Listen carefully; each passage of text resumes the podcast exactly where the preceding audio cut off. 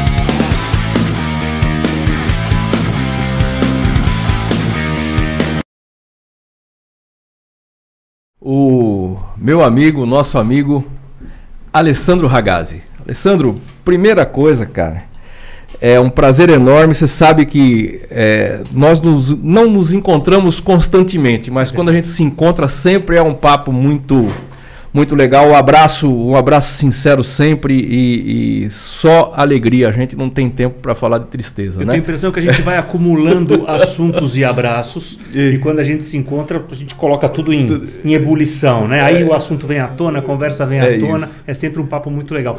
Obrigado pelo convite. Faz tempo, né, que a gente está batendo na trave? Faz tempo, faz tempo, agenda puxada, né? Pois é. Mas um prazer enorme e como eu te disse na nossa conversa inicial, a gente vem aqui para saber da sua vida mesmo, cara, saber o que você faz, quem é essa pessoa que de sucesso. Que às vezes a pessoa fala, porra, mas é, eu queria ser assim e tal, mas não sabe o caminho que tem que percorrer, ou às vezes não quer percorrer um caminho, né? Às vezes fica numa zona de conforto e quando vê alguém bem sucedido fala, porra, mas eu não tive a mesma sorte, né? Mas de repente não soou tanto quanto, né? Você sabe que você falou de sucesso e no meio da tua frase você falou a palavra que, para mim, é o significado de sucesso, que é a palavra caminho, é a palavra jornada, né? Eu fui colecionando durante, durante a minha vida é, pequenas lições de amigos, de mentores. Quando eu converso com você, eu sempre levo para minha casa, para minha vida, alguma coisa que você falou e procuro pensar um pouco em cima dela. E tantas pessoas passaram pela minha vida me falando um pouco sobre vida, sobre sucesso, sobre dinheiro, sobre felicidade. Certa vez eu, eu perguntei para um, um cliente meu muito bem sucedido sobre dinheiro. Eu, ainda ingênuo, queria saber sobre dinheiro. E ele falou para mim: dinheiro é energia. Dinheiro é energia, tanto quanto amor, tanto quanto sexo, tanto quanto trabalho. É uma energia. Você tem que fazê-la circular. O dinheiro que não circula, ele, ele, ele morre, ele definha. E com relação ao sucesso, as pessoas confundem, né? Sucesso com dinheiro. Dinheiro, talvez, seja uma partículazinha do sucesso, um pedacinho. Tanta gente de sucesso morreu sem um tostão no bolso. Gandhi, Sim.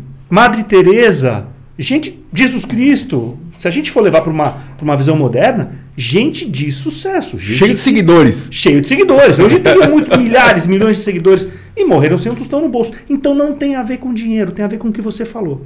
Tem a ver com caminho, tem a ver com jornada. Você está feliz na tua jornada? Você está pleno na tua jornada? Ela está sendo agradável? Você está colocando alguma meta para o futuro? E chegar até essa meta está sendo tão legal quanto está? Porque a gente pode não chegar. Sim. Pode morrer amanhã, pode acontecer tanta coisa. Então o caminho. O caminho é que tem que ser legal, né? Eu acho que a, a melhor definição é essa. Você está curtindo? Tá gostoso? Tô encontrando os meus amigos? Tô abraçando os meus amigos? Ah, você é um cara de sucesso. Então eu sou. É isso.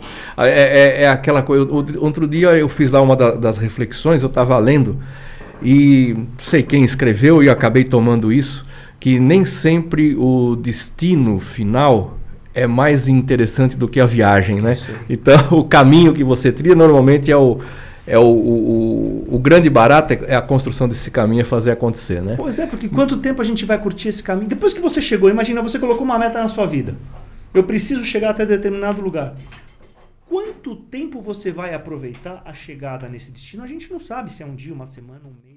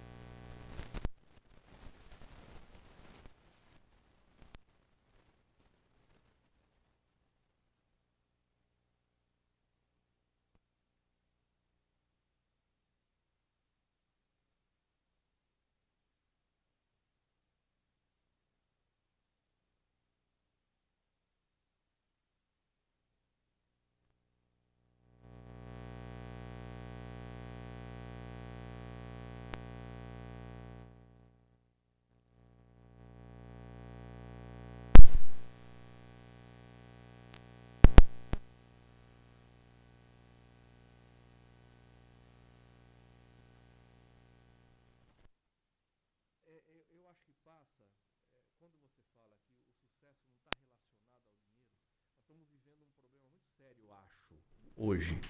Né? Que assim é a busca pela, pela grana exagerada, busca pela grana, assim no, no YouTube vou atrás e eu quero na mídia social, eu quero ser influencer, eu quero influenciar pessoas, tudo pela grana oco. E no final, oco.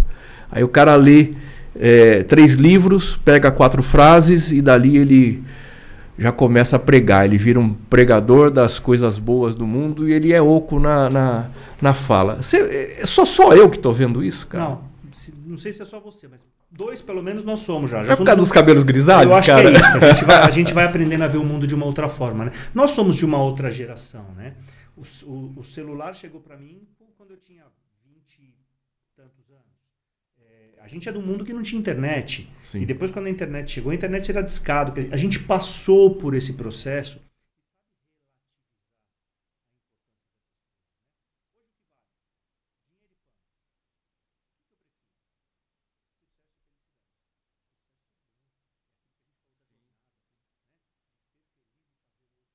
Sucesso e felicidade. Dinheiro é bom também? Coisa legal. Dinheiro não é finalidade em si. Eu não quero ter dinheiro por ter dinheiro. Para que, que vai servir o dinheiro na minha vida? Ele vai servir para que eu possa me fazer feliz, para que eu possa fazer os outros que estão do meu lado felizes, para que eu possa ajudar, para que eu possa melhorar esse mundo de alguma forma, para que eu possa criar projetos, para que eu possa pegar aquela frase do meu cliente de anos atrás, fazer a coisa girar, fazer a energia circular. É isso. E hoje a gente vê uma inversão de valores muito grande, né? Hoje não estou desvalorizando, porque eu acho que cada, cada fase tem o seu tem os seus valores, tem os seus princípios, mas hoje você vê, por exemplo, autores renomados com centenas de seguidores e um vídeo de uma dancinha, nada contra a dancinha, Sim. com milhões de seguidores. Entendo que o mundo está assim, entendo que o mundo está mudando, entendo que nós também na nossa época fomos incompreendidos pelas gerações mais velhas. Sim. Quando a gente falava primeiro de Beatles, Beatles, Rolling sim, Stones, sim. era horrível. Isso não é música. Isso aí não sei como é. E a gente viu que o mundo assimilou e hoje são os, os sucessos de todos os tempos. Então entendo que essa mudança de mundo também, ela passa por um envelhecimento na nossa mentalidade e a gente tem que se adaptar. Mas é difícil, irmão. Ah. Mas você sabe que acaba acontecendo. Isso aqui é uma, é uma. O que nós estamos fazendo é, uma, é um reflexo da modernidade. Né? É, nós temos um programa de rádio, na verdade. Né? Inclusive você que está com a gente, é, se depois quiser e não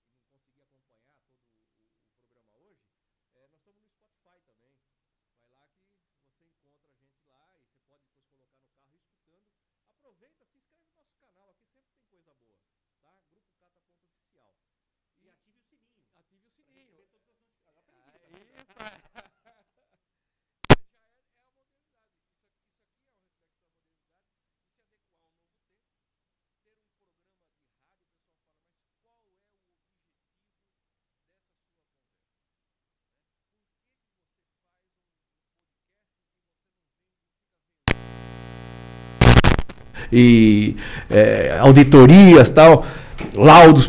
Por que, que você não fica o tempo todo falando disso? Porque a vida não se resume a isso. Né? Isso aí é consequência, é uma coisa. Eu, eu costumo dizer o seguinte: quando me perguntam, você trabalha com o quê? Eu falo, trabalho com raiva. É isso. É isso. Eu trabalho com raiva, porque o que eu faço, eu já, já saiu da condição trabalho é coisa prazerosa. Né? Ah, mas e a grana? Vamos naquela linha. Esquece a grana. O que eu faço, eu gosto de fazer. Portanto, eu não encaro, eu encaro como trabalho ter que encher uma laje que não é o meu negócio. Para alguns, encher uma laje é uma diversão, até o cara até faz isso porque ele sabe fazer e tem condições de fazer. Né? Você sabe que isso que você está falando, essa tua frase pequena, ela passa por tantos assuntos relacionados à minha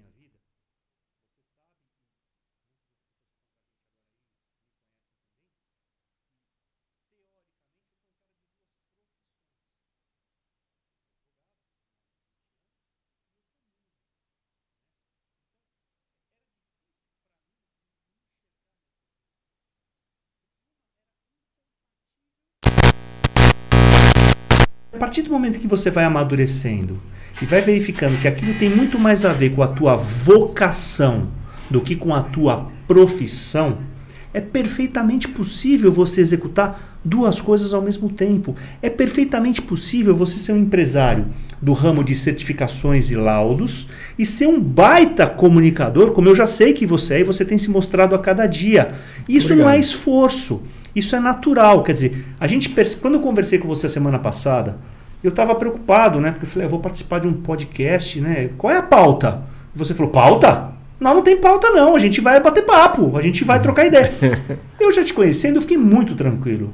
Porque eu falei, a tendência é que a gente leve para uma leveza, para uma coisa intuitiva que tem também na música. Então nada impede você ser empresário e estar aqui. E uma coisa pode não ter nada a ver com a outra. Num determinado momento, você pode sim falar sobre laudos, sobre Sim, certificações, porque faz parte da tua vida Claro. e faz parte da tua vocação. Ou não, a gente pode falar de música, pode falar do Corinthians, pode falar do Tatuapé, pode falar da advocacia, pode falar de N Sim. outros assuntos, porque você não precisa ser um profundo entendedor do assunto para falar sobre ele. Você pode ser um questionador. Você pode fazer perguntas. Sim. E é para isso que serve essa troca de ideia, né? Você falou desse da modernidade, né? Pô, a gente está agora aí num, se adaptando à modernidade.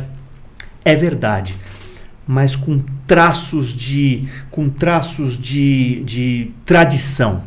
Porque esse papo mais vagaroso, mais profundo, em que você não tem, você não tem três minutos Sim. ou um minuto e meio, como no TikTok, por exemplo, que é a, é a onda do momento, é o TikTok, são vídeos de um minuto, dois Sim, minutos. sim. Não, aqui nós temos, sei lá, meia hora, uma hora, não sei quanto tempo. Então você consegue desenvolver o raciocínio. Enquanto você está falando, eu consigo ir pensando, consigo ir, poxa vida, mas ele tem toda a razão. É isso que faz a gente se desenvolver. Eu saio daqui, essa frase é muito presente na minha vida. Eu saio daqui melhor do que eu entrei. Eu espero que você saia daqui melhor do que você entrou. Sim. Que é, é- é- é essa troca, é, que é sinérgico, né? A, a- a troca que a gente vai fazendo tem acontecido muito. é, as pessoas ligam e falam, cara, lembrei de. Vi e lembrei que você pode fazer alguma coisa que eu necessito. Cara, é mesmo? Posso? Pode. Você pode fazer alguma coisa. Lembrei de você. Olha, eu não posso fazer, mas eu sei quem faz. Então, acaba indo naquele lance do ajude as pessoas sem. E vai indo, a coisa vai, vai rolando e, e a gente vai. é, como é que eu vou dizer? Eu, eu acho que vai ficando cada vez mais feliz com essas coisas, cara. O que a gente não pode perder, o que a gente tem que manter todo dia é credibilidade. Seja na tua empresa, na Cata, nos diversos ramos da Cata. Seja aqui, nessa conversa maravilhosa que a gente está tendo, em qualquer coisa que você faz, você não pode perder credibilidade. Você que está nos acompanhando agora ali, naquela. Ali, muito bem, aqui, obrigado. Aqui, aqui. Eu estou deixando o Rodrigo maluco aqui, aqui né, Rodrigo? É? Você que está nos acompanhando agora, ninguém está aqui para te ensinar nada, pelo amor de Deus. Mas lembra que a gente falou no começo do nosso bate-papo que a cada conversa, a cada troca de ideia, eu pego um pouquinho de você, você pega um pouquinho de mim. Se eu puder te passar alguma coisa, é isso. Venda credibilidade diariamente em qualquer assunto que você vai tratar, se você vai falar de futebol, se você vai falar de música, se você vai falar de amor, se você vai falar de família, venda credibilidade, porque as pessoas vão lembrar de você. Quando elas precisarem de alguma coisa, certamente o nome do Torelli, o nome do Ragazzi vai ser o um nome lembrado e elas vão te consultar. Aí é a sinergia que você falou, uma coisa leva a outra. Poxa vida, mas eles estão num bate-papo que até agora ninguém falou sobre direito, sobre lei, sobre. Eles estão falando só deles, da vida, de princípios. É verdade, mas a gente está falando a nossa verdade. E a gente Sim. vende credibilidade. Hoje, eu vou ser bem rápido. Nada, Hoje, é, nós, gente, temos, nós temos todo o é, tempo do mundo aí, cara. A gente, tem uma, a gente tem uma turma que a gente almoça de sexta-feira. Uma turminha. Você já almoçou com a gente? Sim, sim, sim. E é uma turma que a gente fala de tudo, menos de trabalho. A gente fala de besteira, a gente se diverte, a gente dá risada, menos de trabalho. Hoje me ligou uma das pessoas da turma com uma questão jurídica Ragazzi, lembrei de você. Sendo que eu não troquei uma palavra com ele sobre. sobre o Mas a gente vende credibilidade, a gente vende a nossa verdade. Quando a gente está acompanhado do brilho da nossa verdade, a gente é chamado, a gente é lembrado, a gente é reconhecido, as pessoas reconhecem você como uma pessoa de sucesso, independente do dinheiro que você tenha. É isso aí. Agora, vamos lá, vamos. Como é que acontece a música na tua vida, cara? Que isso aí eu tenho uma pessoa aqui que de pequenininha está com a gente aqui, a Luana, para quem não sabe, a minha filha querida. Ai, pai, que ah, mico. Ó, que mico. Pelo amor de Deus. É. E a Luana, eu lembro bem, cara, você cantando, nos, no, nos, fazendo show no Corinthians. E no, e tá? no Espéria e no, Espéria, e no House. Isso. Fazendo shows.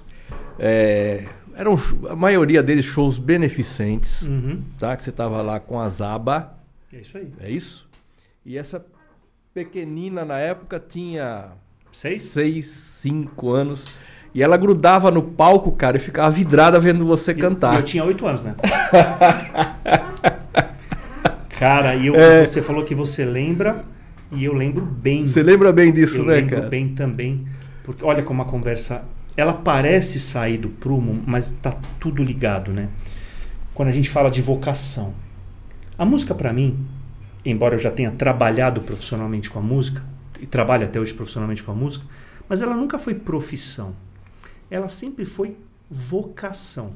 Você nunca cantou com raiva? Nunca, nunca. E vou te falar uma coisa, isso me arrepia de falar de verdade. Todo palco que eu subo, todo palco que eu subo, eu intuitivamente agradeço a Deus. Quando eu subo num palco, um pouco antes de começar ou durante alguma música específica. Tem umas duas ou três músicas que são mantras, mantras. para mim. Eu agradeço a Deus de poder estar tá ali fazendo aquilo que eu amo e que me faz uma pessoa melhor.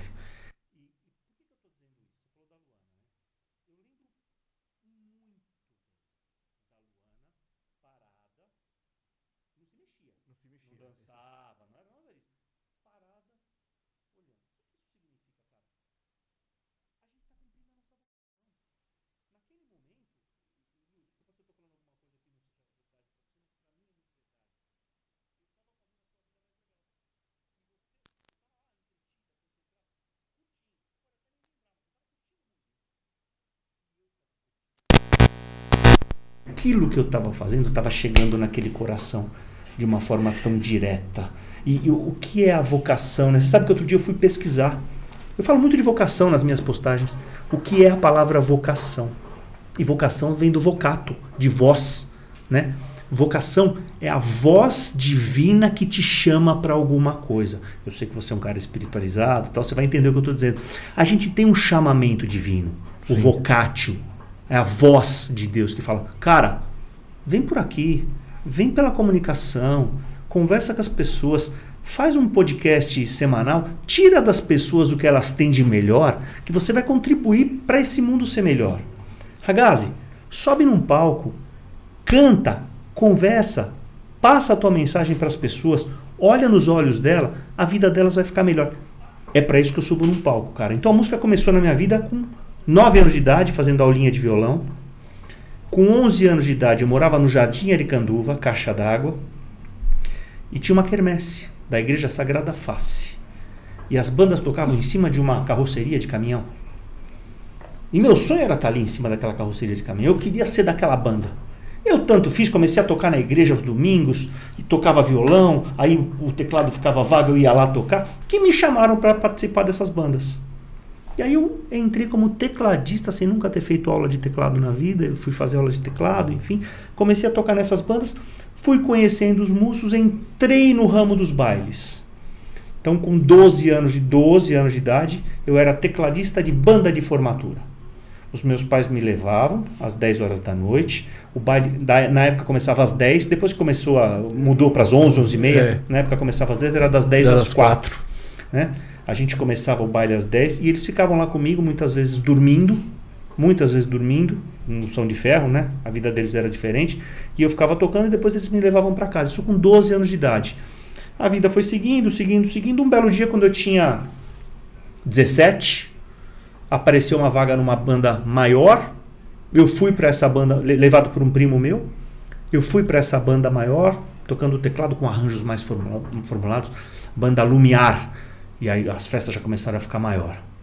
Um belo dia, eu entrou o sertanejo. Lembra do sertanejo de 91? Sim. Porque o sertanejo estava esquecido, não era esse sertanejo de hoje. em 91 entrou o sertanejo, ninguém queria cantar sertanejo porque era brega. Sim. Ele falou, Ale, você canta? Eu falei, eu canto. Canto. E aí eu comecei a cantar sertanejo. Um dos rapazes da banda viu. Você canta bem. Tem uma outra banda chamada Santo Ângelo, está precisando de cantor. Você quer fazer teste? Quero. Bora. Fiz o teste para a banda Santo Ângelos. A partir daí eu larguei o instrumento e comecei só a cantar. Aí fui da banda Santo Ângelo durante quase 10 anos. Depois passei para a banda Sampou, uma banda conhecida, conhecida, aqui de São Paulo. A gente fez shows e festas no Brasil inteiro, São Luís do Maranhão, Curitiba, Bahia, Rio de Janeiro, Vassouras, interior de São Paulo inteiro. Foi um monte de carnaval e fiquei muitos anos fazendo isso. Depois Banda Zaba, que é uma banda aqui do Tatuapé e a banda que tem uma história aqui no bairro, né? Porque fazia todos esses eventos é, os beneficentes, beneficentes da nossa entidade, da, da, que a gente abrigava 35 crianças numa, numa creche, né, num abrigo. E a gente fazia esses eventos, então ficou uma banda muito conhecida. E a minha vida foi por aí. Aí em 2017, eu já com filhos, fazer baile ficava uma coisa mais complicada. Mas a música é um bicho, né? É, a não tem jeito, é uma cara. coisa que entra na sua veia e você não, não consegue tirar. Em 2017, eu não podia mais fazer baile por conta da questão do horário, o escritório também se avolumou muito o trabalho, mas eu queria música, eu queria música. Aí eu conversei com alguns amigos meus, entre eles o Leandro Matsumoto, que é um dos principais contrabaixistas do Brasil, toca aí com Pedro Mariano, com todos esses caras. Ele é bonzinho. Ele é bonzinho, ele é razoável. Esse ele é razoável, ele é uma maior fera. do que o talento dele é só o coração dele. A única É. coisa que ele tem de maior do que o talento É, dele. nós- eu, eu lembro de ter feito uma produção de um CD gospel e ele tocou nesse CD. Já tem. Tô falando de 20 anos. Ele é, ele é monstro. Ele é um dos top 5 do Brasil do instrumento. Ele me apresentou um cara tão bom quanto, chamado Eric Escobar.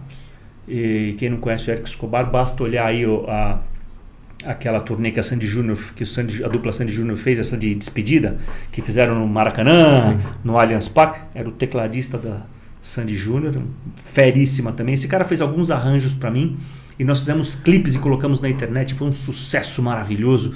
Você fez isso em estúdio. Você, você montou uma banda no estúdio Eu montei fantástica. uma banda só com fera, Eric Escobar de teclado, Leandro Matsumoto no contrabaixo, Miguel Assis na bateria, uma metaleira incrível, Incrível. com Naor, François, todos esses caras maravilhosos. É, puta, é, Luiz Paulo Serafim é, operando som, fazendo toda a mixagem e pós-mixagem, que é um cara que fez Lee, Gilberto Gil, Djavan, é, gravou com todos esses feras.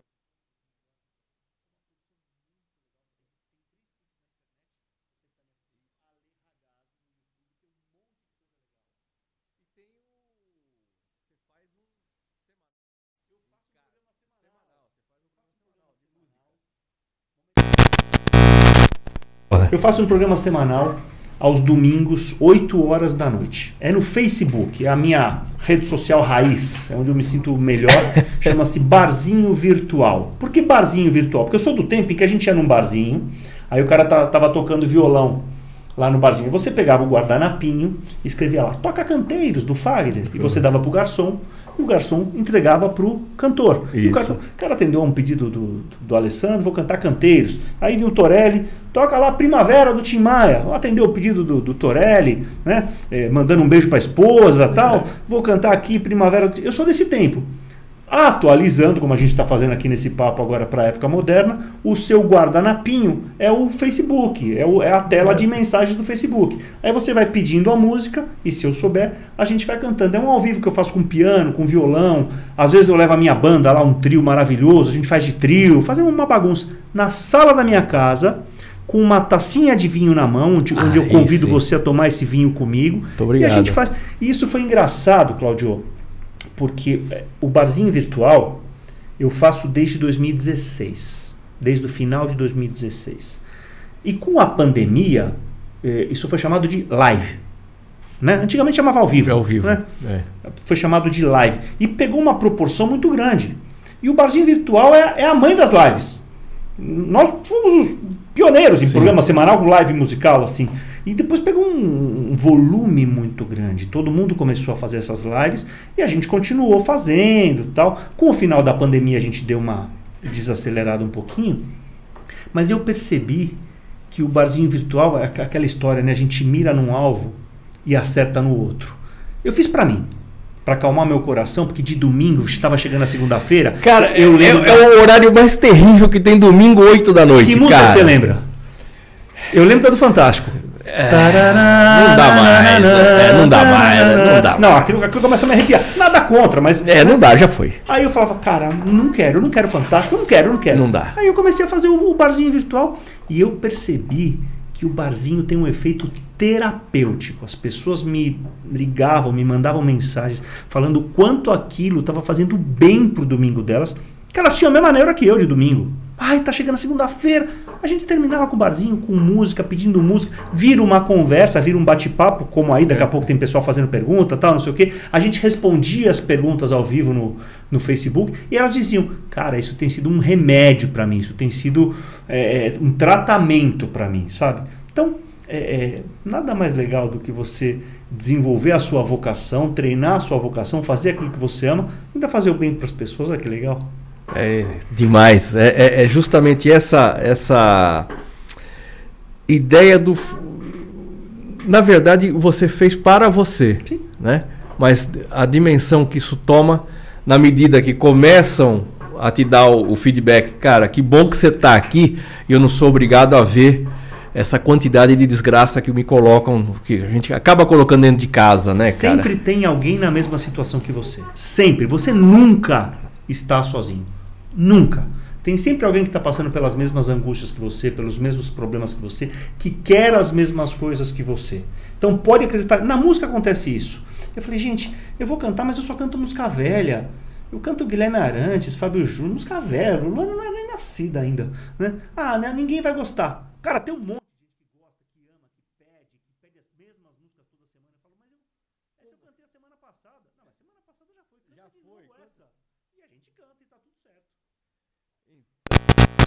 É, é como está acontecendo aqui, ó. Tá com a gente aqui o Robson Maciel. Obrigado, Robson. A Tabata. Robson.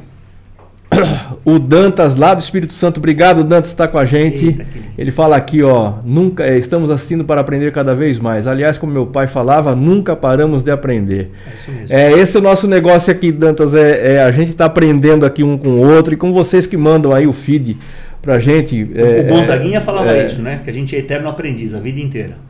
Tá, tivemos um probleminha técnico aqui de som, já foi resolvido. É o ao vivo, tem disso aí, cara. Mas é legal porque é ao vivo. Se não tiver essas coisas, não, não até na grande TV acontece, né? Acontece. Né? Dá cada pau que. Mas é isso. A Carla Rufino Ragazzi Essa conhece? Essa senhora eu conheço bem. Obrigado por estar com a gente. O Maurício Crisóstomo está aqui. Esse eu conheço bem também. Tá? É, voltou a nossa mesa de som, resolveu funcionar e parar de funcionar. Deu vontade própria. O técnico nosso aqui, o Rodrigo, diretor técnico, é, presidente da, da mesa ali, já dizendo que está sofrendo um pouco, mas vai resolver. Diverbras sua presença no palco, a NASA precisa analisar. Esses são fiéis. É. Esse, os, os caras da Diverbado, meu amigo Nelsinho, Haroldo, Edson, conheço todos eles lá. Aliás, uma baita de uma empresa legal. Esses caras trabalham com, com diversões eletrônicas, aquelas. Aquele, não, é, não é jabá, não, mas é legal. É. De shopping, máquina de shopping, que você pega bichinho, sei, sei, sei, sei, carrinho. Sei, Oh, são, são esses são caras. Esses caras. Porra, esses caras. Aí, ó, meu, é, muito, é muito legal. Já deixei muito dinheiro pra você, meu irmão. Você sabe disso. É, eu não queria nem falar sobre isso, viu, cara? Porra. Mas, e, e, eu nunca consigo puxar o ursinho, né, cara? É um negócio. Tem, e eles têm vídeo no YouTube ensinando, ensinando a técnica, a técnica. como é que faz é, para aumentar a sua chance. É que você falou muito dinheiro, foi é, muito dinheiro. Mas esses caras são legais, porque toda vez que eu vou fazer show, eu sei que 20 convites são deles. Olha que legal. São amigos, né? Aliás, é muito legal esse negócio do show que a gente faz. Eu faço três shows por ano, Claudião. Três. Três. Então, cara. E por que, que eu faço três shows por ano? Porque eu tenho o mesmo público. São as mesmas pessoas, são os meus amigos, na verdade. É. Amigos que eu já tinha de longa data, como é o caso do pessoal da Diver aí, que está escrevendo e tal. É, e amigos novos que a gente acabou fazendo na internet por conta desse trabalho e tal. E por que, que eu faço três shows? Porque eu tenho um gosto muito particular. Eu gosto daquelas músicas que você sabe quais são, né? Frank Sinatra, Tony Bennett, eh, Michael Bublé, Elvis Presley, dos nacionais Guilherme Arantes, Fábio Júnior, Tim Maia, Roupa Nova, Gonzaguinha, Sim. tal, tal, tal. Se eu fizer todo mês, as pessoas enjoam. Então eu faço três por ano. É um no bar do Nelson, lá da Lilian Gonçalves. Você já deve ter. Fui lá, fui é lá. Legal, né? legal demais. É um legal. Eu faço um no Bar Brahma, Ipiranga com São João, Sim. que é um Aliás, você fez mais de um lá, hein, cara? Fiz quatro shows já lá. Quatro shows. É. E eu tô, por enquanto, com a incrível marca de 100% de lotação. E conto com você. É. No... Aliás, eu, quero é, eu, deixei, eu deixei de ir porque quando você, você ah, ficou postando e tal, eu falei, ah, eu vou. Quando eu fui comprar, era no sábado, me é, parece. Eu fui comprar na quinta, já tinha ido para o espaço, tinha acabado. É porque cara, os shows falei... são pequenos, né? São lugares que cabem 250 pessoas. Mas você também colocou 700 pessoas no. Coloquei, lá, então, e no Quintal do Espeto, aqui no Tatuapé, que é uma casa sensacional do meu amigo Pedrinho também. É, lá tem capacidade para 700 e a gente colocou 700. Colocou 700, eu estava lá também. Foi um show grande onde a gente fez uma homenagem para os grandes intérpretes da música nacional e internacional, onde a gente cantou Elvis, é, Sinatra, Tony Bennett, é, Michael Bublé. Aliás, vai ter Michael Bublé agora em novembro, eu vou estar tá lá. É, puta, muita gente legal. Tim Maia. Foi, foi um puta show. Com a tremenda numa banda, com é. um backing fantástico, é, ajudando. É, tinha lá é.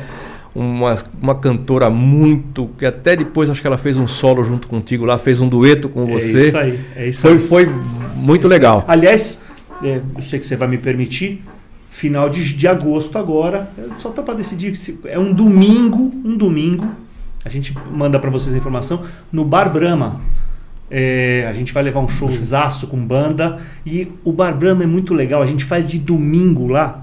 A casa abre meio-dia. Olha que legal. A casa abre meio-dia, o pessoal chega meio-dia, almoça, toma aquele chopp tradicional, tradicional, do Bar Brahma, tal, tal, tal, e o show começa às duas da tarde, das duas às quatro.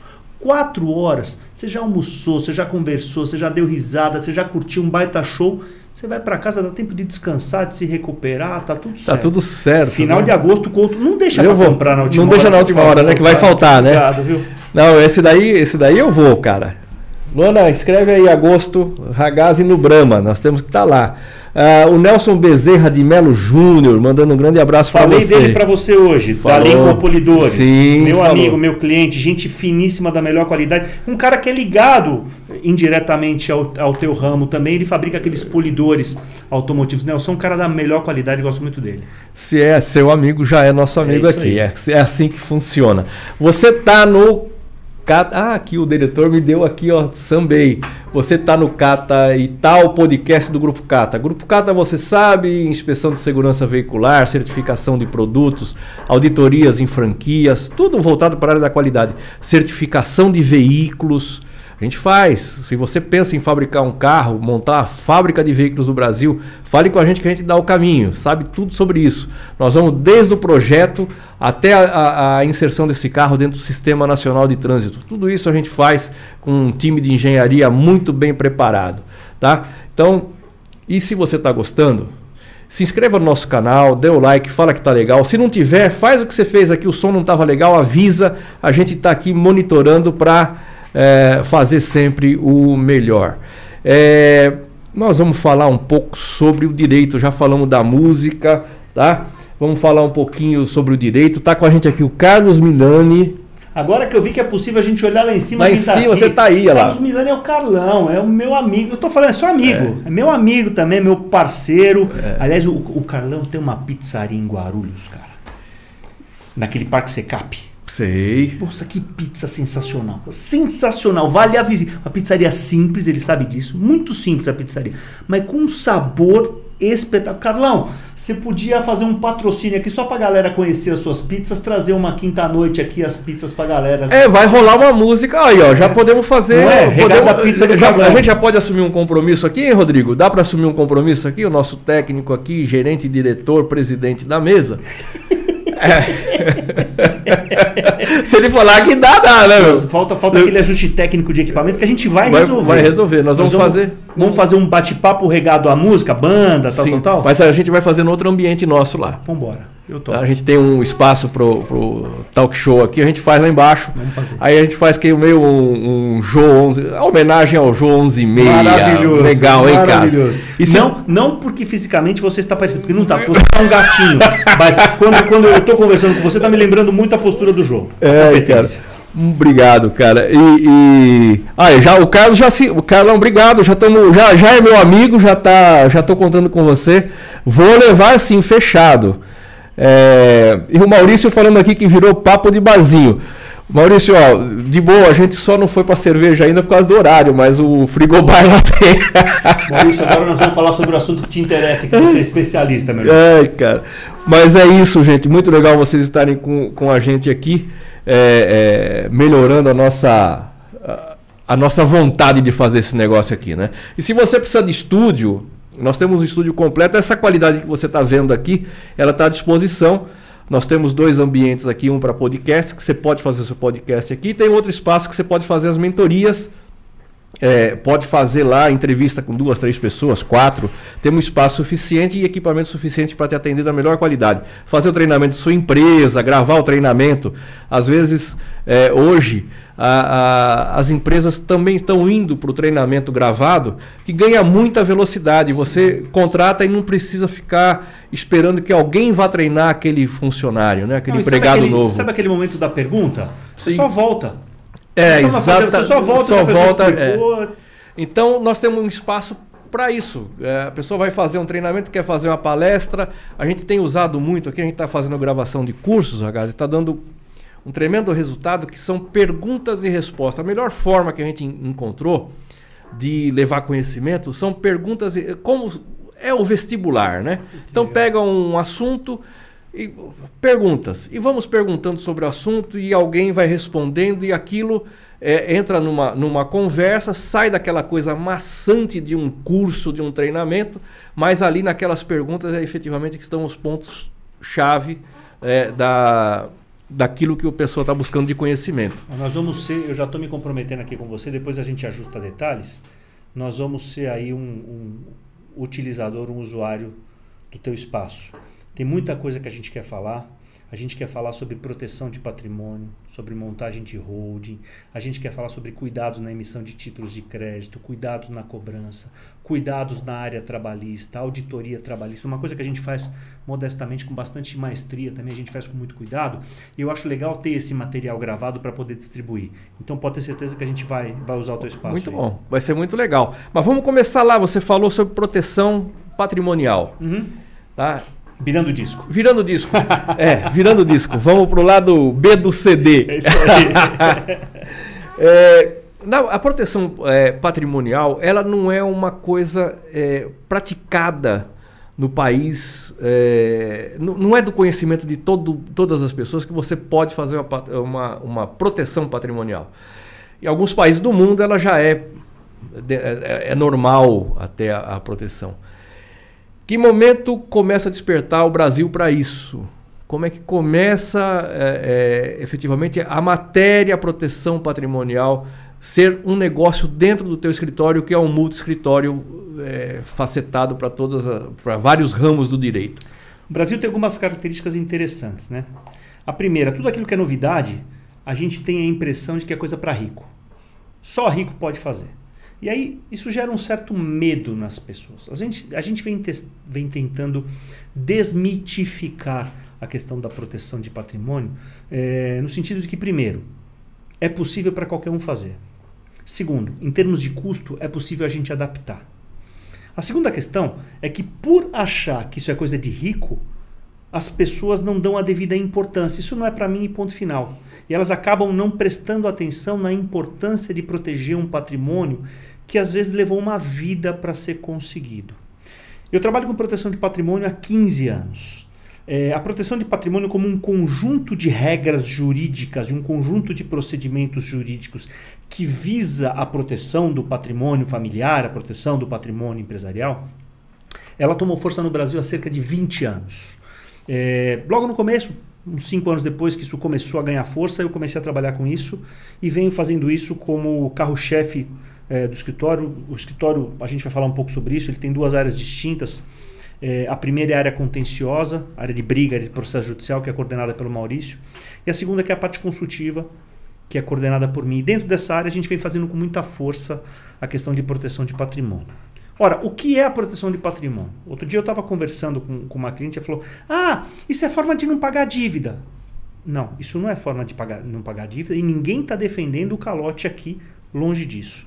Mas nós sabemos o país que nós vivemos. Nós sabemos o quão difícil é para você, para sua família, conquistar um patrimônio. Às vezes você trabalha 30, 40, 50 anos para conseguir alguma coisa. Num eventual infortúnio, uma dificuldade momentânea, você acaba perdendo esse patrimônio. Por uma ação fiscal, por uma ação trabalhista, muitas vezes injusta, não estou aqui para fazer juízo de valor, mas você sabe do que eu estou falando. Sim. Numa ação de responsabilidade civil, em algum outro infortúnio, acaba vindo a tomar o seu patrimônio. A proteção de patrimônio é um conjunto de procedimentos que faz com que este seu patrimônio saia da sua esfera jurídica, seja entregue através de uma holding, explico já sobre isso, para os seus herdeiros, mas você mantém todo o controle e toda a operação sobre aquilo.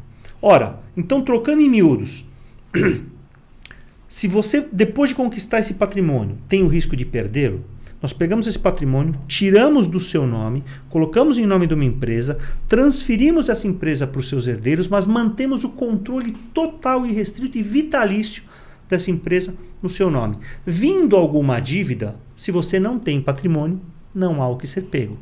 Isso vai possibilitar com que você não pague a dívida? Não, isso vai possibilitar que você negocie essa dívida em padrões justos, em padrões éticos, em padrões morais, em padrões equilibrados é basicamente o que nós fazemos lá na Ragazzi. Através de empresas nacionais, muitas vezes através de empresas estrangeiras, nós pegamos esse patrimônio, colocamos este patrimônio dentro de uma empresa que nós chamamos de holding, uma empresa sua. E por que se chama holding? Vem do verbo to hold, que é ter para si, abraçar, manter. É uma empresa mantenedora de patrimônio, administradora de patrimônio. Pois bem, esse patrimônio deixa de ser seu passa a ser dessa holding. Mas a holding é sua. Então, a princípio, você continua vulnerável a ações trabalhistas, fiscais, previdenciárias, cíveis e por aí vai. Esta empresa que agora detém o patrimônio, ou ela tem cotas, ou ela tem ações. E você pode pegar estas ações e fazer a doação ou a transmissão dessas ações para sua filha, para alguém da sua confiança, para aquele que você queira que seja dono do seu patrimônio quando você não estiver mais aqui. Você faz esta, eu vou chamar de doação, mas pode ser de diversas formas. Você faz a doação destas cotas para essa pessoa. Portanto, o patrimônio que era seu foi para esta holding e as cotas dessa holding foi para essa pessoa. Tirei o patrimônio da sua propriedade. Ou seja, a partir de agora você está vulnerável, porque se esse dono da holding quiser te dar um golpe, ele dá. Para isso, nós tomamos algumas precauções. Nós instituímos o usufruto vitalício dessas cotas e gravamos esta doação com cláusulas de inalienabilidade, impenhorabilidade, incomunicabilidade e reversibilidade. Agora eu traduzo todos esses palavrões. Tá. Usufruto vitalício. Eu vou, eu vou colocar você e a Luana como exemplo aqui. Você pega o seu patrimônio, coloca numa holding, pega as cotas ou ações dessa holding e dou para a Luana. Maravilha. Só que a partir de, você não quer perder a gestão desse patrimônio. O patrimônio é, é seu. Meu. Quando você morrer, ele é da Luana. Então eu reservo o usufruto vitalício, ou seja, as ações são da Luana, mas você é o gestor da empresa. Você contrata, você demite, você compra, você venda, vende, você faz dívida. Você é o administrador dessa empresa enquanto vivo for. Você e sua esposa. Morrendo um vai para outro, morrendo o outro vem para um. Morrendo os dois, as cotas e ações são delas livres e desimpedidas. E gravo com as cláusulas que eu mencionei. Inalienabilidade. As cotas são da Luana, mas por terem sido recebidas por doação, ela não pode vender. Impenhorabilidade estas ações que foram doadas não respondem por dívidas da Luana. Portanto, se ela tiver alguma dívida decorrente da vida, essa, este patrimônio não responde, não responde por essas dívidas. Incomunicabilidade. Isso é uma cláusula importante para quem tem filha bonita como você. Ela pode se casar, ela pode juntar, pode acontecer o que for. Qualquer regime que ela queira, este patrimônio não se comunica com o esposo. Não carrega. Não, ou com o companheiro dela. Irreversibilidade. Essa é uma cláusula importante, delicada, mas que é bom a gente explicar. Diz a mãe natureza que você morre antes da sua filha. Sim. Mas às vezes acontece o contrário, a gente não quer que aconteça. Se isso acontecer, essas cotas que você doou voltam para você. E por que, que isso é importante? Eu dou sempre o seguinte exemplo. Imagine você empresário, você tem um filho. Você pegou seu patrimônio, colocou na sua holding, as cotas dessa holding você doou para o seu filho. Maravilhoso. O seu filho, ele vem a ter um filho, o seu neto. E o seu filho morre antes de você. Se o seu filho morrer antes de você, essas cotas vão para o patrimônio do seu neto. Correto? Correto. E quem administra o patrimônio do seu neto? É a sua nora. Que você pode confiar muito ou pode não confiar, não confiar. tanto assim. Então, o melhor caminho. Acontecendo isso do filho morrer antes do pai, essas cotas retornam para você e você decide o que você quer fazer e como você quer fazer. Quando você faz isso, perceba, a hora que eu bato uma fotografia da sua declaração de imposto de renda, você não tem mais nada, você tem usufruto sobre ações de uma determinada empresa. Quanto vale isso? Um real? Dez reais? É penhorável? Não é penhorável. Por isso que se chama de proteção de patrimônio. Há limites? Claro que há limites. Não alcança dívidas pré-existentes. Você só pode fazer isso quando você não tem dívidas. Ah, Ragaz, então isso significa que só vai no seu escritório pessoas que não têm dívidas. Não. Ruim é, é, é, com a proteção, pior sem a proteção. Então, mesmo pessoas que têm dívidas, como uma forma de é, fazer uma certa proteção para ter elementos para poder negociar, acabam fazendo a proteção de patrimônio também com a gente. É uma. uma... É muito interessante isso para quem principalmente para quem tem negócios, né? Sem dúvida. Porque o, o como tudo, a, a vida ela é, ela é insegura o tempo todo, né? Como a gente já falou no início, né? Não há segurança de nada. De nada. É, a qualquer momento, é, eu fico imaginando assim, pessoas que, que passaram pelo Katrina, por exemplo, né? Aquele horror que levou, varreu lá a cidade inteira eles estavam seguros até 30 segundos, 10 segundos antes de passar o Katrina. Quando ele passou, tudo que o cara tinha deixou de ter e foi muito rápido por uma ação da natureza. Então, é assim, é, essa insegurança, ela está em tudo que a gente faz. Vamos falar de outro Katrina? Pessoas é. do setor de eventos no começo da pandemia. Pronto. Voavam! Voavam, estavam ganhando dinheiro. Sim. Os eventos pararam. Pararam. Eu advogo muito para a área de eventos. Eu sou diretor jurídico de uma associação que se chama Abrace, que é a Associação Brasileira das Montadoras de Estandes e Empresas de Cenografia. As que montam os grandes estandes para feiras, as empresas de cenografia para shows, eventos corporativos, festas e afins. Essas pessoas que vinham numa crescente, estavam trabalhando bem, estavam ganhando seu dinheiro, estavam pagando seus impostos, pagando seus funcionários, elas tiveram o faturamento zerado. Não é que elas diminuíram o faturamento, elas zeraram o faturamento e ficaram dois anos sem trabalhar. Quem aguenta? É, não segura. Não segura. não segura. E aí, significa que elas não vão pagar as suas dívidas? Não. Todas elas estão pagando, estão negociando, gente da melhor qualidade. Mas eu preciso ter um pouco de segurança, um pouco de ferramenta, para que eu não seja achacado, para que eu não seja extorquido, principalmente num fato que a gente agora sabe que é possível que aconteça. Sim. Que nós chamamos evento de força maior. Aconteceu uma pandemia, acabou com o meu negócio. E agora eu preciso retomar a vida. E aí, se não tem essa proteção. Você está sem lastro para poder Tá fazer lastro, nada. Porque os impostos, os carnês não pararam. É né? isso aí. Ele- Eles continuaram, a vida continuou. Né? Nesse tempo todo, a folha de pagamento continuou virando. Como é que faz para bancar tudo isso? Pois é. E aqueles Então- benefícios do governo serviram mais ou menos, suspensão É. de contrato de trabalho. Eu não sou especialista nessa área, eu tenho a doutora Camila que, que é excepcional profissional que faz essa área trabalhista pra gente, mas a gente teve lá a suspensão dos contratos de trabalho, a redução de jornada, mas a redução da folha, mas a gente sabe que isso foram remédios paliativos, né? Não, não solucionou a, Né, a vida. é, ele, ele, ele foi paliativo, ele, ele foi bom para aquele instante. Né? É isso aí. No- Nos manter em pé naquele momento É isso aí. para retomar a vida. E muitos já retomaram e outros não. Agora começa, eu acho que está se ajustando. Temos aí, temos pela frente aí um período de eleições que não, não faz parar o resto. Depois vem Copa do Mundo e não faz parar o resto, que a vida segue, né? A vida Mas segue. essa essa insegurança toda é, dos negócios que efetivamente colocam esse produto que você tem na prateleira da Ragazzi Advogados um produto interessante para o pessoal ter acesso, né? É gostoso E- trabalhar com isso, porque é aquilo que a gente falou. Você percebe, e eu tenho N exemplos lá, de casos que já foram testados, que você entrega uma mais-valia para o teu cliente. Você entrega algo de valor para ele, sabe? Então, não é o quanto ele gastou com o processo, é o quanto aquilo serviu para a vida dele no momento de ah, no momento de falecimento, por exemplo. Esse patrimônio não vai para inventário. Você não paga inventário porque ele já está em nome da tua filha. Então não tem custos com inventário, nem com advogado, nem com imposto, nem com nada. Então, o quanto isso vale? E eu, desculpe, já estou indo para 20, 96, 2006, 27 anos de, de advocacia, eu já estou indo quase que para a terceira geração de empresários. Eu comecei muito novo, de, de um ano e meio para cá, morreram quatro clientes meus. Desses quatro, três fizeram a proteção de patrimônio com a gente. A gente vê a facilidade do processo.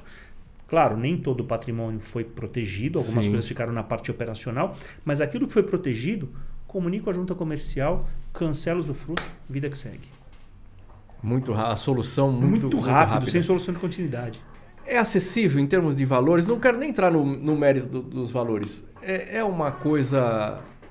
é, assim, teria que assumir as, as responsabilidades de pagamento e transferência de imóveis, essa coisa toda. Exatamente. Você tem que fazer as transferências normais. Você tem, você tem alguns custos tributários, Tá. né? É, você tem, por exemplo, quando você coloca os imóveis na tua holding, existe uma possibilidade de imunidade tributária, de você não pagar o ITBI. Existe um imposto municipal, Sim. que aqui em São Paulo é de 3%, e quando você faz a transferência, via de regra, você tem que pagar esse imposto, mas existe a possibilidade de não pagar. Eu sou muito ortodoxo e sou muito receoso com esta possibilidade. Pelo meu histórico. Eu já fiz com imunidade, sem imunidade, a gente vê que a prefeitura pega muito pesado. Qual é o órgão, a- o ente público que não quer arrecadar, que quer Arrecadar, perder a arrecadação? Então, qualquer falha no procedimento, e quando eu falo procedimento, não é o procedimento nosso, é no procedimento contábil, porque durante três anos, a rece... aí é uma parte bem técnica e bem específica que demandaria uma explicação. E a gente vai fazer lá embaixo, logo, logo. É, a legislação fala que para você ter a isenção, durante os próximos três anos, esta holding que você montou, ela precisa ter como receita prioritária ou majoritária aquela distinta da compra, venda e locação imobiliária. Então, se ela fatura 100 mil reais por mês, ela precisa faturar mais do que 50 mil de outras receitas que não seja compra, venda e locação. E aí o empresário fala para mim: não tem problema, a gente coloca os imóveis lá e eu faço aqui uma rendinha de prestação de serviço, maravilhoso. Só que um ano e meio depois ele vai vender um imóvel que ele colocou na holding. Aquilo entrou 100% como receita. Vem a prefeitura, a cobra juros e multa. Então, eu sou muito receoso. Então, você tem esse custo de TBI. Quando você faz a doação de cotas, você tem um custo de ITCMD, que é o imposto estadual, que ele é de 4% sobre o valor de declaração, não sobre o valor do patrimônio, porque você doa as cotas, e as cotas entraram pelo valor de declaração. E ele tem uma redução de um terço na base de cálculo. Então, na prática, de 4% vai para 2,66. Esse é o que menos dói. É, para fazer. E existe ainda a possibilidade, a depender da construção familiar, se os filhos tiverem outros negócios, outras fontes de renda, ou puderem auferir lucros dessa hold e fazer o pagamento parcelado, que a gente faça a compra e venda das cotas e aí você não tem imposto na compra e venda de cotas, apenas na doação. Mas, via de regra, o ITBI para colocar o imóvel para dentro, o ITCMD para doação de cotas, e aí honorários de projeto que a gente desenvolve, aí. parcela e dá uma assessoria durante 12 meses. E normalmente o tempo é, para se chegar numa. Tá, finalizar tá, o processo? Finalizar o processo. Isso depende muito também da velocidade do empresário, da disponibilização de documentos. Mas via de regra, em três meses está tudo pronto. É rápido então rápido, o processo? Rápido. Ah. Velocidade standard. Já fiz em um mês e meio. Velocidade ah. standard, três meses. E a gente sempre faz, sempre. É, os nossos honorários são divididos em 12 parcelas. Eu sempre falo que é a cenourinha na frente do cavalo. Sim, sim, né? sim. Por que 12 parcelas? Isso dá tranquilidade para o empresário, que ele tem que me pagar durante 12 meses, ele sabe que eu não vou abandonar o projeto. E é um tempo que eu tenho para dar assessoria para esse cliente. Enquanto eu dou assessoria para esse cliente, esclarecendo dúvidas de contador, explicando como é que funciona a tributação, ajudando em eventuais acordos de cotistas e acionistas, mudando alguma coisa que ele precise mudar, eu estou gerando conteúdo com esse cara, estou gerando contato com esse cara e estou gerando novos negócios também. Sim, é inteligente a, o formato. Aí tem outras especialidades que você foi falando, foi colocando aqui, a questão da emissão de cobranças.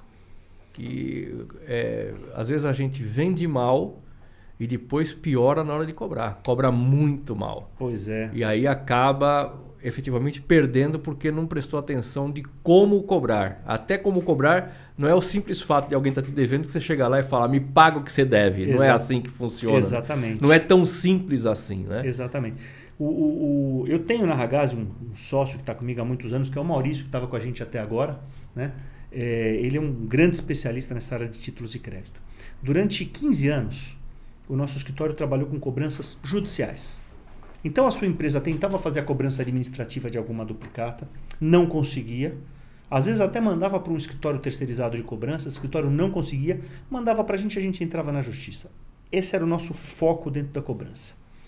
Com a pandemia, nós tivemos uma mudança muito grande. Eu tive contratos que foram reduzidos, todo mundo passou por dificuldade econômica. E nós resolvemos iniciar um departamento de cobrança administrativa.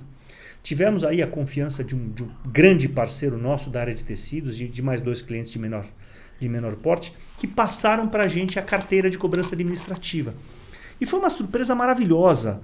É, a gente conseguiu entender que a sinergia entre o departamento de cobrança administrativa e o departamento de cobrança judicial é que fazem o sucesso da operação.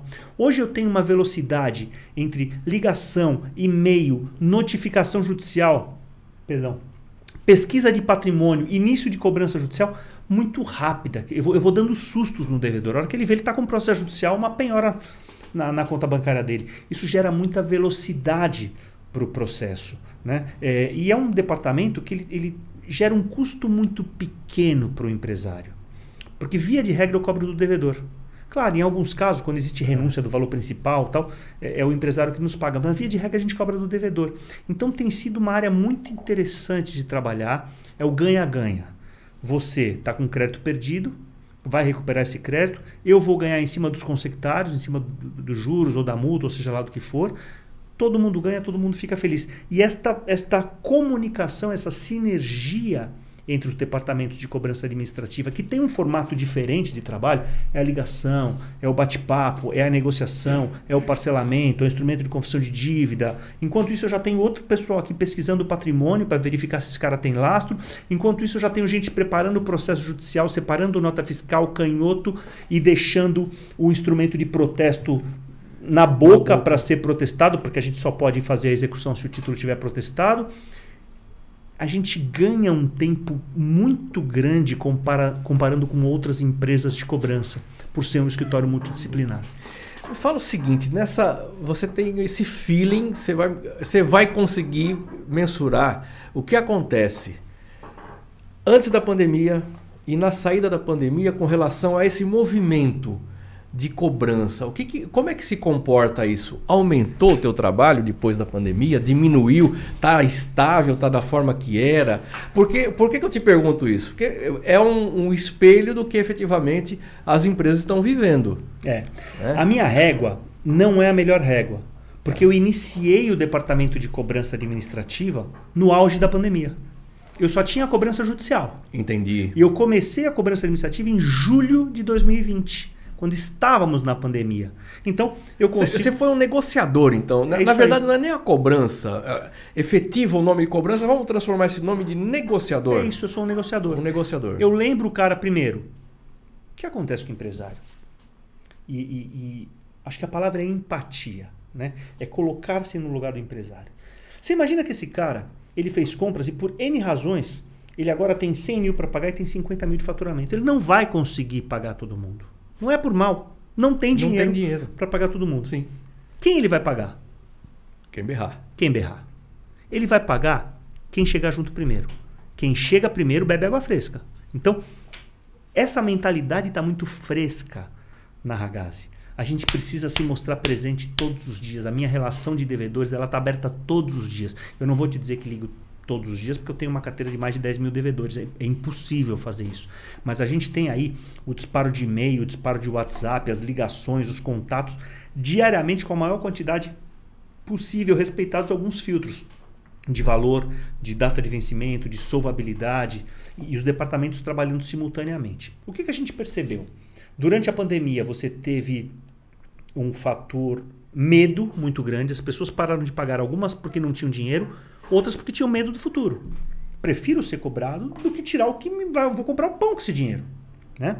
Isso acabou. Hoje as pessoas estão vendo luz no fim do túnel, a despeito de, de polaridades políticas e outras coisas mais que o Brasil faz questão de atrapalhar, né? Se ficar quietinho, a gente a gente a gente ajeita. A gente faz a nossa parte. Os caras fazem questão de atrapalhar. E não só um, todos eles, mas isso é uma outra história. E agora a gente tem visto uma retomada, né? Agora, como toda retomada, o Brasil vai crescer. A gente vai voltar a crescer. É, é, é inevitável o Brasil crescer, porque o potencial que a gente tem é gigantesco. A gente tem uma moeda barata. O nosso custo é muito baixo. Então compensa para os caras de fora trazer dinheiro para cá, investir. Isso vai é, começar e vai voltar a acontecer, eu não tenho dúvida disso. Nesse momento, o que é mais importante? Se mostrar presente, ser rápido, ser efetivo na cobrança. A água limpa tem que ser minha. A que sobrar, quem for tá. mais devagar pega.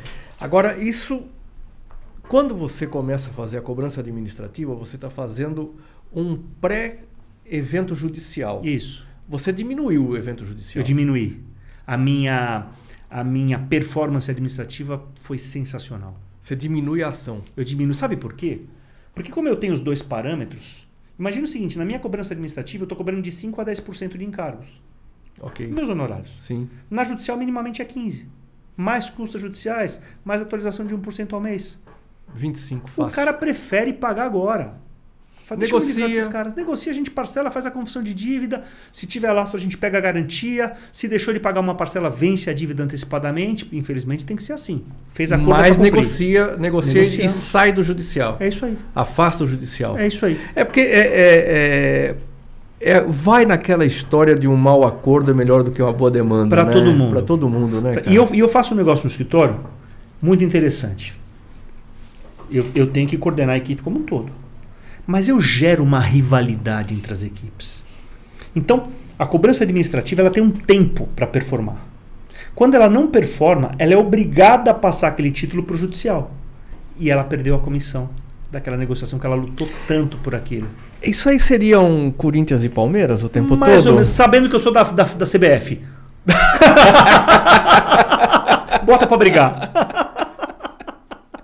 Aliás, Corinthians e Palmeiras está um pouco difícil Está um pouco difícil né? ultimamente, né? Vamos lá. Fabiola, obrigado por estar com a gente aqui. Fabiola Gomes, é, saudades aí da minha filhada, hein? É, Estuba Digital, excelente conteúdo, informações que ficam sempre na tela dos, dos contratos, nas letras dos contratos. Parabéns. Obrigado, Estuba. É... Bem, a gente tá aí já há um tempo legal no ar, muita gente nos vendo, entra, sai, agora que é hora do almoço e tudo mais. E aí a gente falou em Palmeiras e Corinthians. Ai, né? ai, ai.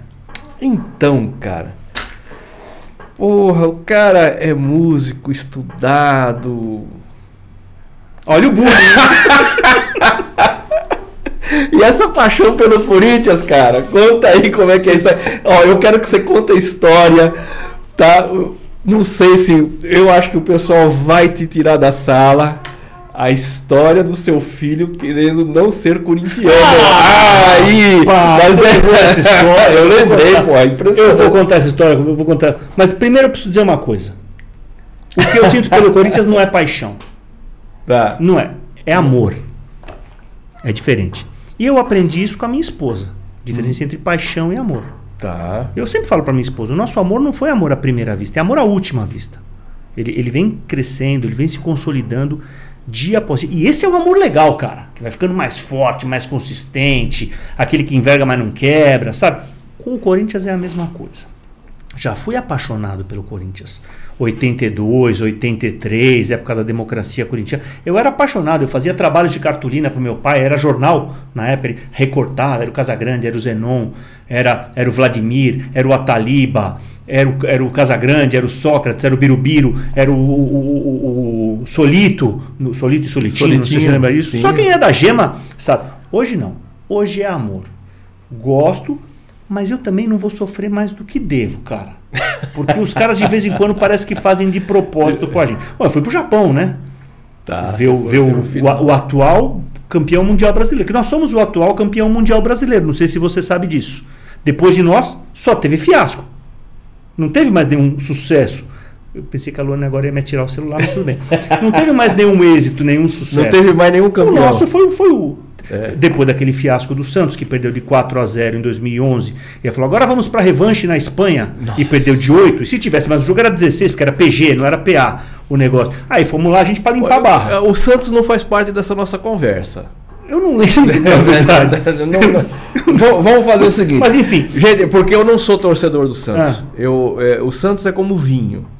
Você não bebe, você aprecia. degusta. Degusta. Entendi. E o Santos você aprecia, não torce. Porque também não vai adiantar torcer, cara. O Santos é um time simpático. É, time simpa- é simpático. Agora- É, é o, o bonitinho, né? É bonitinho, mas. não- Agora, agora você, contou, você contou uma história que eu não lembrava, mas foi fantástica, né? Meu filho Luca, hoje tem 16 anos, ele era pequenininho, ele devia ter uns 5 anos, 6 anos, e eu tinha uma, eu tenho, né, a Bia pequenininha também de 2 anos. Meu filho indo para a escolinha, começa a encontrar as más companhias, porque sempre tem más companhias. Mas companhia tem em todo lugar. É, e só tinha São Paulino na classe dele. São Paulino, São Paulo, São Paulo. Aí tinha uma musiquinha que eles cantavam.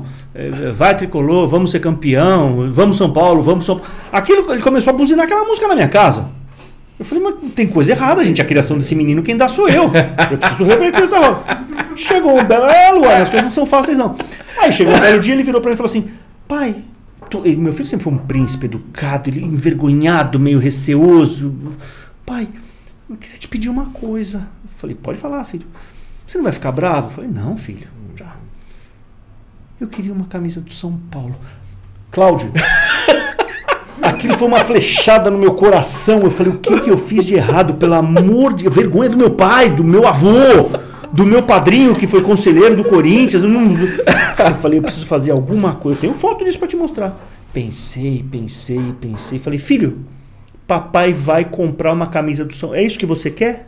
É isso, papai. Papai vai comprar a camisa do São Paulo para você. Fui no shopping, comprei uma camisa lá, sei lá, uma camisa de treino do São Paulo. No mesmo dia, peguei a minha esposa, a minha filha, fui na loja oficial do Corinthians, comprei camiseta, shorts, meia, chuteira, bandeira, apito, pra mim, pra Bia e pra Carla. Entreguei a camisa do São Paulo. Ah, pai, muito obrigado, tal, tal, tal. Fui pra sala, falei, filho, deu um tempinho, nos trocamos.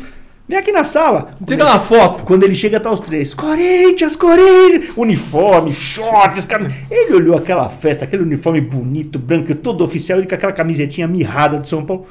Pai, não quero mais, pode me comprar do Corinthians. Falei, filho, daqui, tá bom. Aí comprei o uniforme pra ele, aí tá tudo certo. Enfim, ajustes na vida da criança que você tem que ir fazendo com o tempo, né? Me perdoem os palmeirenses, São Paulo, com respeito. Maior Eu respeito. tenho, não, eu tenho muitos, muitos amigos. eh, São Paulinos, palmeirenses, não sofro por, por futebol, não sofro de verdade, comemoro. Tava bonito, de verdade, tá bonito de ver o Palmeiras jogar. Sim. Há muitos Sim, anos pra tá quem gosta de futebol, tá é bonito nosso ver o Palmeiras caso. jogar, não dá pra falar o contrário. Não, não dá. Não vou ver o jogo, porque tem coisas que nascem com a gente, é de pele. Eu sou corintiano. É, não dá pra ficar quieto também. né? É, não vai. não é, vou. é, não vai. Porque você imagina, eu Mas- vou ver lá um Palmeiras de sei lá quem. Jogo, esses jogos pequenos que o Palmeiras faz. Palmeiras de, sei lá, Santos, por exemplo. Porra, obrigado. Desculpa. Eu fui mais nesse. forte do que eu. eu. fui Allianz Parque, É. Campeonato Paulista, Luana levou papai, papai, vamos Allianz, né? É, tá, tá batendo no cara que tá cansado, Claro, né? claro, é bater Né? morto, sem dúvida. Bater, palmeirense. Vamos na Aliança assistir Palmeiras e Santos. É, É. Vamos lá, né? Nunca tinha ido lá assistir um jogo. A gente já falou, só tinha assistido o show lá, maravilhoso. Maravilhoso. Campo. Eu já acho que o jogador que entra naquele campo, ele já tem que entrar ganhando de 2 a 0 O Palmeiras, todo jogo ali, obrigatoriamente o cara já tem que sair 2 a Sim, 0 pra, pra Porque- equilibrar. Pra equilibrar, porque ali é um teatro, é um Sim. negócio assim fantástico. O cara que chegar ali, entrar em campo falar que ah, não- hoje eu não tava bem, fala assim, desculpa, você não vai estar bem em lugar nenhum do mundo. É verdade, é lindo. É lindo, tudo maravilhoso, e eu mudo vendo o te- eu não podia nem xingar o técnico do Santos, porque ele deixou uma avenida pro O, o Dudu? pro Dudu jogar em cima do lateralzinho do Santos, coitado, menino aqui do Tatuapé, tá? Sofrendo para marcar o cara, bola nas costas, bola nas costas, eu não podia, eu mudo. Eu assim, é, na cadeira, era uma cadeira, um lugar bom, todo mundo em pé. E eu tinha que ficar em pé também, porque se eu fico sentado, todo mundo ia se ligar que eu não era palmeirense, Claro, né? claro. Então eu. E quando eles faziam uh, que quase foi, eu fazia uh também, né? Que ainda Entendi. bem que não Com foi. sentido, É, ainda sentido. bem que não foi. Mas é uma tortura, uma cara. tortura E ver o time dos caras jogar efetivamente é. é- esse momento é o momento foi o deles. 1x0 pra eles. Não, Zé, E quando foi o gol deles, o que, que você fez? Eu.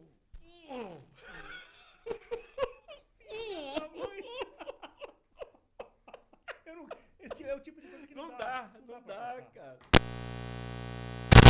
Porque é o seguinte, por que que eu sou por que, que eu me transformei num Santista? Família inteira de corintianos. Meu pai foi remador no Corinthians, lá em mil, não sei quando. A, a avó, a, a família inteira, todos corintianos. E o meu irmão, eu, tive um, um único irmão que partiu muito cedo, mas com seis anos de diferença de idade. E ele, corintiano, como toda a família, e ele falava, gordo, eu vou te levar no campo. Então, quando eu, aos 12 anos, ele começou a me levar para assistir jogos, Pacaembu e Morumbi. E normalmente jogos de preferência Santos e Corinthians. Cara, ele fez um Santista, porque Claro, todo jogo claro, que eu ia claro, só é. dava Santos. Sem dúvida, sem dúvida. Né? Foi a Mesmo época com- que a gente mais apanhou na vida. Apanhou na vida pra caramba. Então eu tive a oportunidade de ver Pelé jogando, Rivelino jogando de um lado, e uma rivalidade entre eles. É. E, cara, tem algumas coisas assim que a gente não, não esquece. O dia que nasceu a filha do Rivelino, cara. O Pelé, numa entrevista, cumprimentando o Rivelino pelo nascimento da filha. Aí, aquela briga que tinha na arquibancada, o pessoal se batendo Não tem sentido. não tem sentido. É. Aquilo foi marcante na minha vida, cara. Os caras brigando, dando porrada, batendo, porque antes tinha os paus de bandeira, o rojão soltando o rojão em cima do outro, que podia levar rojão, né? Levava os rojões escondidos dentro daqueles é, surdo terra que o a Sim. Gaviões levava tal. Aquilo era, uma- era um campo, efetivamente, um campo de guerra, né? Era além da mão, né? Era um pedaço de pau, do, né? E aí você vê o cara no- numa entrevista, eu tenho isso na minha. Era o Roberto Silva, repórter da Bandeirantes, entrevistando o Pelé e o Rivelino, e o Pelé cumprimentando o Rivelino pela, pelo nascimento da sua filha. Não é maravilhoso isso? Cara, fantástico! Claudio, quando é que a gente vai? Quando fala gente, é o brasileiro como um todo, né? Eu tive há um mês e. ah, sei lá, já faz um tempo, dois meses em Nova York. Terra cara, hein? E eu fui ver um jogo de basquete. É, o início lá do- das quartas, Das da, quanto da, da- que foi Brooklyn Nets Tá. e Boston Celtics. Foi o quarto jogo da, da série. E é claro, eu fui pelo Brooklyn Nets, porque eu estava em Nova York. Tava em Nova York. E eu fui pelo. Falei, eu vou na maior torcida que é para não passar nervoso. Igual eu passei uma vez na Argentina, que eu sou boca e fui ver o jogo no, no campo do Rio. Foi viver. o maior nervoso que eu passei na vida. Mas isso é uma outra história. E aí eu fui lá ver, ver esse jogo de basquete. Sentamos lá, pus a camiseta do, do Brooklyn Nets, tal, tal, tal. E nós tomamos um arrebento do, do, do, do, do Boston Celtics. Na saída, todo mundo junto no mesmo metrô. Um tirando um sarrinho do outro, dando risada, mas aquela convivência, cara, é, harmoniosa, sarro, brincadeira, ah, Pacífica. Tal, tal, tal. Quando é que a gente vai chegar nisso? Eu não sei se eu tô pedindo muito, se eu tô sonhando muito, mas seria o meu sonho, cara, da gente poder conviver pacificamente, sabe? É, e, e para um. Mas assim, é o jogo de uma torcida só, né? É, cara, essa solução que acharam do jogo de uma torcida só, ela é muito ruim. Ela é muito ruim. É. Mas para quem vai, a segurança que isso está oferecendo, que te dá a possibilidade de ir É verdade. ainda. não estava né? dando para ir mais. É Não estava dando para ir mais. Você foi, Eu eu, fui, fui. também É. jogos meia, jogos meia meio. Sim, Morumbi, muito, muito, muita, muitos jogos assim. Então, é, é, ir na Vila Belmiro para assistir um jogo do Santos contra um, um jogo pequeno é um divertimento, cara. Uma torcida só, a quantidade de, de senhoras que vão assistir o jogo né, é fantástico. A Lona tá rindo porque é, eu fui assistir um jogo lá e eu dei a sorte de ficar sentado atrás da avó do médio volante do Santos que estava estreando. Que legal. Mas foi muito lindo, porque eu não assisti o jogo, eu fiquei assistindo ela. É uma delícia. delícia. Xingando o juiz, o filho pegava, o neto pegava na bola, o cara batia, ela xingava, o cara. Cara, uma coisa campo. fantástico, fantástico, cara, um Que divertimento. Aí o cidadão fica em pé, outro fala o inglês fantástico, Citibank, Citibank, que Citibank, rapaz? Coisas na arquibancada. Então é muito legal, cara, você poder ir. Agora, o muito legal, efetivamente, era quando a gente tinha as torcidas gritando dentro do mesmo ambiente. Aquela né? festa, né? Aquela, festa. Era bem né? legal. E a- aquela zoação assim, mesmo que divididos, Sim. né? Mas fazendo aquele barulho que empurrava.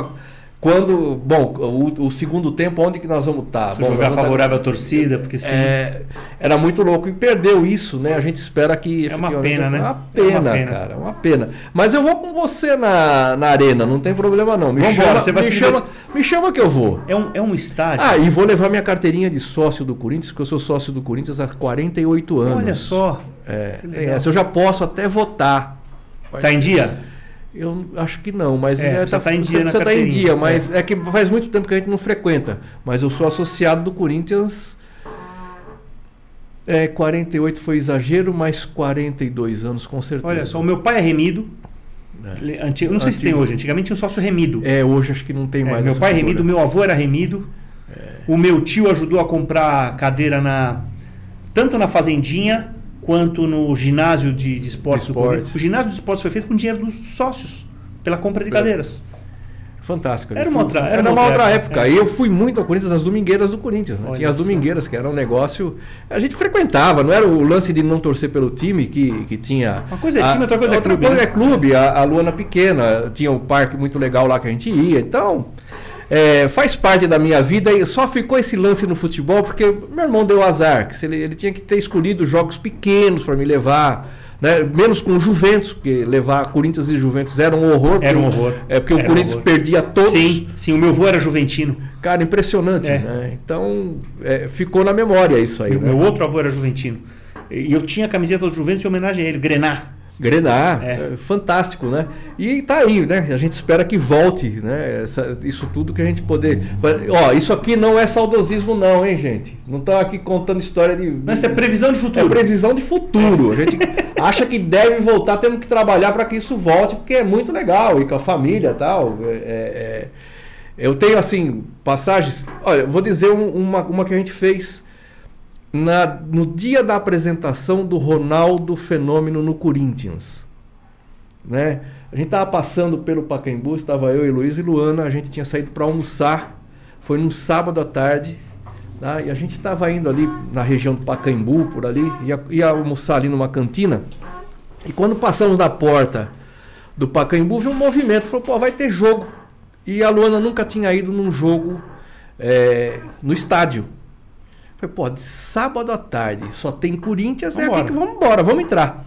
Eu entrei e dei a sorte de pegar Corinthians e River, a apresentação do, do Ronaldo. Olha só. Cara, o que foi marcante? Além de totalmente festivo, a gente um sol lindo no primeiro tempo e uma tempestade de água que vinha no Pacaembu, que descia daquelas arquibancadas que nos encharcou todos, inteiros. Assim, não tinha para onde correr, porque foi de repente, mas foi muito marcante, porque era um sábado lindo, uma festa e a água. Então, assim, o futebol mais do que a torcida, né? Esse que é o, é o futebol além do time que você torce. Aliás, o, que... o, o, gol, desculpe, o gol mais icônico do Ronaldo não, para com o nosso manto foi, foi, contra o glorioso Palmeiras, que foi naquele empate de 1 um a 1 um, é. que ele quebrava a arquibancada de tanta comemoração, que foi espetacular aquilo. É, né? Foi, e o outro que ele contra fez contra o Santos. Aquele foi de placa, aquele foi espetacular. Acabou com a gente. É, mas teve do Marcelinho também, né? É, também Imagina, foi outro. Alguns, é, teve, alguns que, tem alguns que ficaram na, na memória. Ale, prazer enorme. Muito legal, cara. Muito legal a gente ter essa Pena que foi possibilidade, só 12 minutos de conversa. Só 12 né? minutos de conversa, cara. Mas fica aí, ó.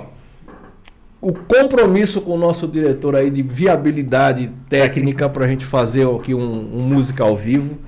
É, vai ser muito legal. A gente vai trazer a galera, chamar o pessoal para participar. A gente precisa, nós precisamos disso. Que legal. Tá? Literalmente, a gente precisa fazer isso porque a música também está na nossa vida, está no nosso eu sei dia a dia. que você gosta muito, né? Demais, eu acho assim. Eu estava elencando as cinco coisas que efetivamente me fazem é, parar e a música eu acho que é a segunda. A primeira não vou te falar e tem as outras que são importantes, mas a música está em segundo lugar oh, minha vida legal. como prazer e satisfação e eu curto demais. Cara, obrigado Valeu demais. Fica registrado, vai ficar aí na nossa internet. Passaram muita gente aqui com a gente. É, isso vai ficar e vai crescer, porque esse papo efetivamente valeu muito a pena, como sempre. Cara, obrigado. Agora, quem quiser falar com você, é importante o jabá, né? Nós temos as duas profissões que você colocou. É isso. Né? A gente falou um pouquinho sobre, sobre direito e legislação. Então, quem tiver qualquer dúvida, a gente está lá na Ragaz Advocacia, telefone 2674 2277. Então, o telefone é sempre a melhor forma, a gente agenda uma consulta, aquilo que você precisarem ter uma disposição. Eu uso as minhas redes sociais pessoais é, não como não como jurídico. Eu uso para vida, para música tal. E eu estou no Instagram como ale.ragazzi, R-A-G-A-Z-Z-I, como todo bom italiano. Ale.ragazzi. Estou lá no Instagram, estou no Facebook como Ale Ragazzi, estou no YouTube como Ale Ragazzi. Tem muita coisa legal, tem muito show, tem muita coisa bacana, acho que vocês vão gostar. E de domingo? Aos domingos, às 8 da noite, barzinho virtual no YouTube, Ale Ragazzi. Você entra, pede a sua música e a gente canta especialmente para você. Maravilha. Se você gostou, se inscreva no nosso canal, é, passe para os amigos. Oi, o diretor mandou mudar de câmera. Ah lá, mudei.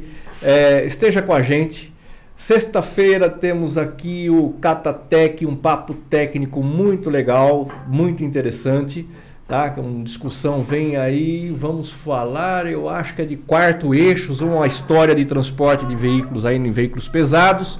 É um assunto interessante. Esteja com a gente às 11h30 da sexta-feira. Catatec, sexta-feira, o papo técnico com você. E na próxima terça nós vamos estar aqui falando sobre PCD, sobre é, veículos para portadores de deficiência. Vamos dar aí uma, uma, uma aula, vamos trazer um especialista para falar de um assunto muito importante que é a acessibilidade é, para transporte, para condução de veículos por portadores de deficiência. Então ele vai dar uma geral sobre esse assunto, a gente vai falar sobre a, a inspeção desses veículos também vai ser muito interessante para você que tem alguém na família ou que precisa desses benefícios aí que estão no PCD. Obrigado por estar com a gente, obrigado aos nossos patrocinadores. É sempre bom você estar no Catatal. Catatal, sempre um papo legal. Um abraço, solta a vinheta, diretor. Obrigado aí pela direção, pelo carinho no tratamento das coisas aí. Valeu!